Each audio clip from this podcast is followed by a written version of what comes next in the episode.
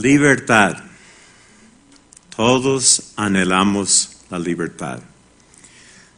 Todos queremos ser libres, pero en este sistema no es posible. ¿Quién puede hacerlo posible? Bueno, eso es lo que vamos a considerar. Jehová hace posible que tengamos libertad. El texto temático que vamos a considerar de Levítico, capítulo 25, versículo 10, dice, tienen que proclamar libertad en la tierra para todos sus habitantes. Y como ya llevamos varios artículos donde estamos viendo cómo los principios de la ley mosaica nos afectan a nosotros hoy en día. Entonces en el avance nos explica que la ley mosaica estableció que los israelitas celebraran el jubileo, una ocasión especial para proclamar libertad en Israel. Que nosotros como cristianos no estamos bajo la, la ley, pero sí tiene interés para nosotros. Entonces vamos a analizar qué tiene que ver el jubileo y la libertad con nosotros como cristianos. Ah, los primeros párrafos aquí analiza que en muchos países se, celebra el jubileo o jubileos, casi siempre tiene que ver con un aniversario de 50 años de la coronación de algún funcionario, algún rey. Puede durar un día, una semana, un mes o más. nosotros vamos a analizar un jubileo que es muy diferente al jubileo de las personas en el mundo. Vamos a hablar de primero el jubileo de, para la nación de Israel y vamos a ver por qué ese jubileo nos debe interesar a nosotros. Si tienen sus Biblias, pueden abrirlo en Lucas capítulo 4. Lucas capítulo 4, versículos 16 al 18. Aquí Jesús, el relato acerca de Jesús dice, luego fue a Nazaret, donde se había criado, y como era su costumbre en sábado, entró en la sinagoga y se puso de pie para leer. Entonces le pasaron el rollo del profeta Isaías. Él lo abrió y encontró el lugar donde estaba escrito, el Espíritu de Jehová está sobre mí, porque Él me ungió para anunciarles buenas nuevas a los pobres. Me envió para proclamar libertad a los cautivos y recuperación de la vista a los ciegos, para darles libertad a los oprimidos. Jesús entonces ahí nos habló acerca de la libertad. Y esa libertad es algo que nos afecta a cada uno de nosotros. Podemos beneficiarnos de esa libertad. Pero ¿qué quiso decir Jesús cuando habló de esa libertad? ¿Cuál es el marco de circunstancias y qué tiene que ver eso con la ley mosaica?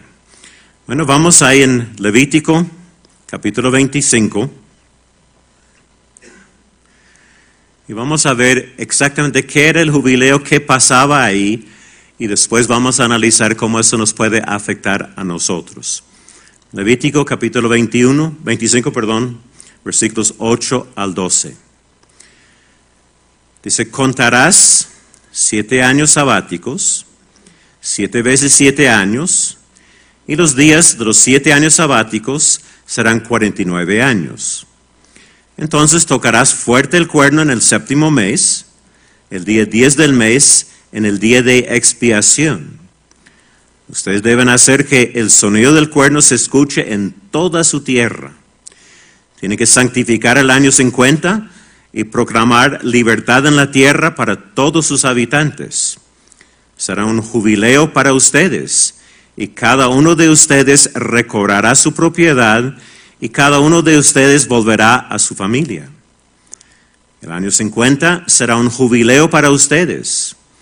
No sembrarán ni cosecharán lo que crezca por sí solo de los granos caídos, ni recogerán las uvas de sus vides sin podar porque es un jubileo. Debe ser santo para ustedes.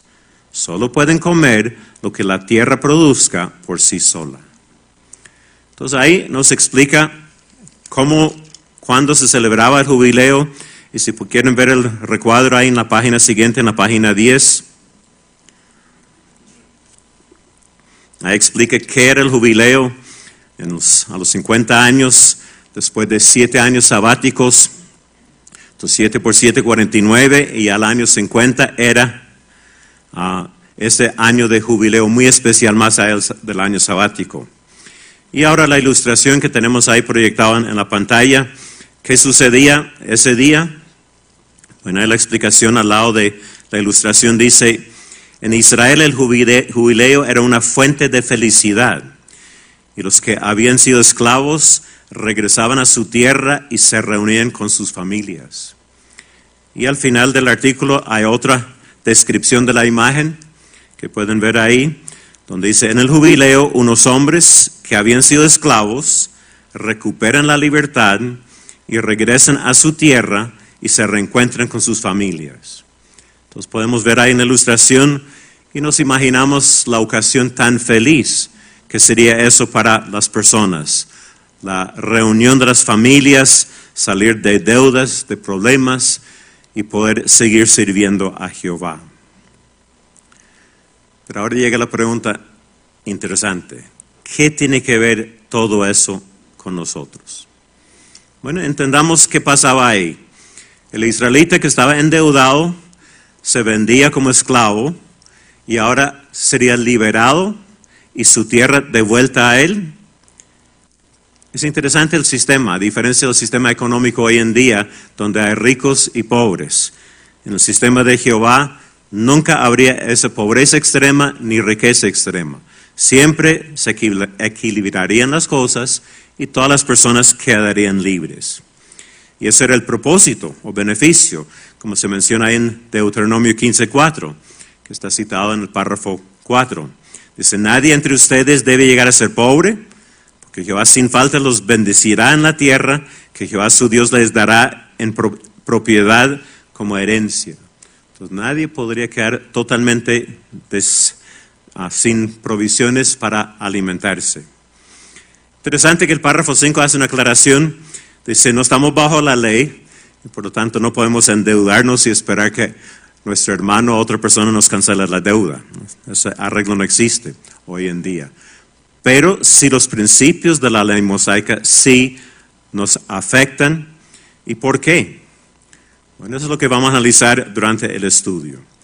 El primer subtítulo ahí, Jesús proclamó libertad. En el párrafo 6 vamos a analizar de qué necesitamos ser liberados los seres humanos. Todos los seres humanos somos esclavos del pecado. Necesitamos liberación. Y si no lo cree, busque un espejo, mírese en el espejo y rápidamente nos damos cuenta que como que sí necesitamos liberación, ¿cierto? No solo la vejez, la enfermedad, la muerte. Y eso es lo que Jesús profetizó, de que nos libraría de la enfermedad, la muerte. Mientras tanto, pues sufrimos. Así como el israelita que estaba en esclavitud durante varios años sufría hasta que llegara el jubileo para liberarlo de esa situación. Nosotros hoy en día, de pronto nos sentimos como el apóstol Pablo, lo que él menciona en Romanos capítulo 7, versículos 23 y 24. Él decía, qué desdichado soy. ¿Quién me librará del cuerpo que está sufriendo esta muerte? Sí, a veces nos sentimos desdichados, sufrimos por la imperfección, los errores que cometemos. Y si meditamos en eso, entendemos por qué necesitamos una liberación. Menos mal entonces que Jehová preparó la manera en que nos libraría del pecado mediante el sacrificio de Jesús. Y esa liberación se predijo ahí en Isaías 61, versículo 1, donde se habló de la profecía acerca de Jesús para proclamar la libertad de los cautivos. Y luego el texto que leímos en los primeros párrafos, ahí en Lucas capítulo 4, y vemos cómo Jesús aplicó eso a sí mismo. Podemos ver eso en la siguiente ilustración. Ahí tenemos a Jesús en la sinagoga de Nazaret, como era su costumbre, regularmente iba a la sinagoga y ahí está leyendo del rollo de Isaías. Vamos a imaginarnos lo difícil que sería tener que conocer muy bien el rollo para saber exactamente dónde estaba ese versículo. Y abrió exactamente el versículo y abrió y leyó esa profecía de Isaías y luego dijo, hoy se ha cumplido. ¿Por qué? Porque Él era el Mesías que iba a liberar la humanidad del pecado y la muerte. Entonces, ¿cómo funciona este proceso? Bueno, sigamos ahí con el siguiente subtítulo. Los primeros que fueron liberados. El sacrificio y muerte de Jesús era para el beneficio de toda la humanidad, pero principalmente, principalmente o inicialmente eran para sus hermanos ungidos. Aún los apóstoles en su tiempo no entendían cuál iba a ser esa liberación. Y las personas del común menos. Muchos creían que iban a ser liberados de la, del sistema político romano, pero Jesús nunca prometió libertad de ese yugo político. Más bien Él siempre les decía que tenían que pagar a César lo de César. Entonces su liberación no era de un yugo político. ¿De qué era esa liberación entonces? Vamos a ver dos cosas. En el párrafo 10 vamos a ver una cosa. Liberó a sus seguidores, en este caso especialmente los ungidos, de las enseñanzas opresivas de los líderes religiosos. Sabemos que los fariseos tenían un montón de leyes, criticaban a los discípulos de Jesús, los apóstoles, ah, en cuanto al guardar el sábado, tienen sus propias leyes y normas en cuanto al divorcio, ah, y tergiversaban las cosas a su conveniencia. Ah, cuando no querían ayudar a, su familia, diciendo que eso está dedicado a Dios y eso ya los eximía de ayudar a sus familiares. Notamos que los fariseos engañaban a la gente, ni ellos mismos aplicaban las leyes, ataban cargas pesadas a las personas. Entonces Jesús liberó a sus seguidores de ese yugo opresivo de enseñanzas falsas. Una liberación espiritual. Y les enseñó la verdad. Qué liberación. La segunda, aquí en el párrafo 11. Liberación de la esclavitud al pecado. Al morir él, ahora ya se presentó la base para el perdón de pecados. El texto de Juan capítulo 8, versículo 36,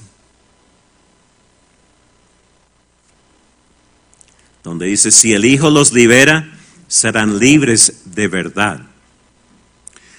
Y esa liberación del pecado era más de lo que hacía el jubileo. Una persona en el jubileo, aunque fuera liberado de sus deudas, de sus problemas, seguiría enfermo y en últimas moriría. Pero la liberación de Jesús terminaría hasta con la muerte. ¿Y cómo fue el cumplimiento de eso?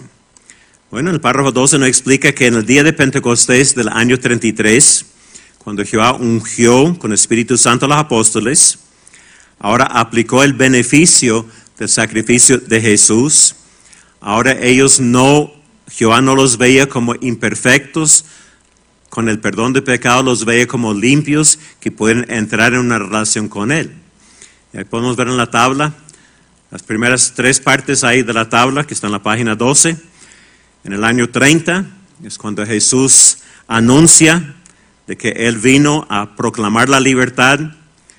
Luego vemos que en el año 33 el jubileo cristiano comienza con el ungimiento de algunos seguidores de Cristo.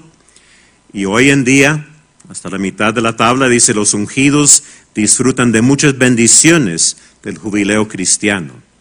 Entonces notamos que en primer lugar fueron los ungidos que se beneficiaron del sacrificio de Jesús de esta liberación. ¿Y qué de nosotros? ¿Hay alguna esperanza para nosotros? Claro que sí. El siguiente subtítulo entonces dice libertad para millones de personas más. Y esa es la parte que ahora sí nos afecta directamente a nosotros. La mayoría, si no todos presentes, somos otras ovejas y ese arreglo, ese sacrificio también aplica a nosotros. ¿Y cómo nos beneficiamos de este jubileo y esa liberación? En primer lugar, el párrafo 14 explica que podemos pedir perdón por nuestros pecados, gracias a que tenemos fe en el sacrificio de Jesús. Aunque seguimos como humanos imperfectos, seguimos todos los días cometiendo errores, ahora a los ojos de Jehová, Él nos puede ver como limpios si ejercemos fe en el sacrificio de Jesús. Entonces, este jubileo nos libera o nos da la oportunidad de recibir el perdón de los pecados. Y luego, muy parecido al caso de los ungidos, también a la liberación de las enseñanzas falsas de la religión falsa de hoy en día. Vemos la tabla otra vez. Entonces los últimos dos ahí, durante el milenio ahora, los seres humanos serán liberados del pecado y la imperfección. Ahora ya no solo el perdón, sino ahora liberación total. Jesús eliminará la religión falsa, los gobiernos corruptos, y ahora sí recibiremos bendiciones de un paraíso. Y luego al final, fin, fin del reinado milenario de Cristo, dice, termina el jubileo cristiano, la humanidad está totalmente libre del pecado y la muerte. Qué maravillosa provisión de Jehová para liberar a la humanidad de esa situación pecaminosa. Y qué felices nos sentimos de poder disfrutar ahora, a grado, cierto grado, de ese jubileo y en el futuro plenamente. ¿Cómo será la vida en ese nuevo mundo? Bueno, vamos en nuestras Biblias a Isaías 65.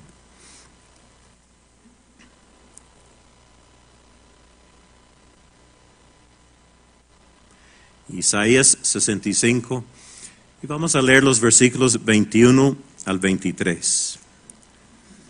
Dice, construirán casas y vivirán en ellas. Plantarán viñas y comerán su fruto. No construirán casas para que otros vivan en ellas, ni plantarán para que otros coman.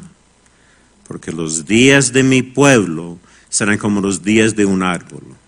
Y mis escogidos disfrutarán al máximo, máximo del fruto de su trabajo. No se esforzarán en vano ni traerán hijas al mundo para que sufran, porque son la descendencia compuesta por los que Jehová ha bendecido, ellos y sus descendientes.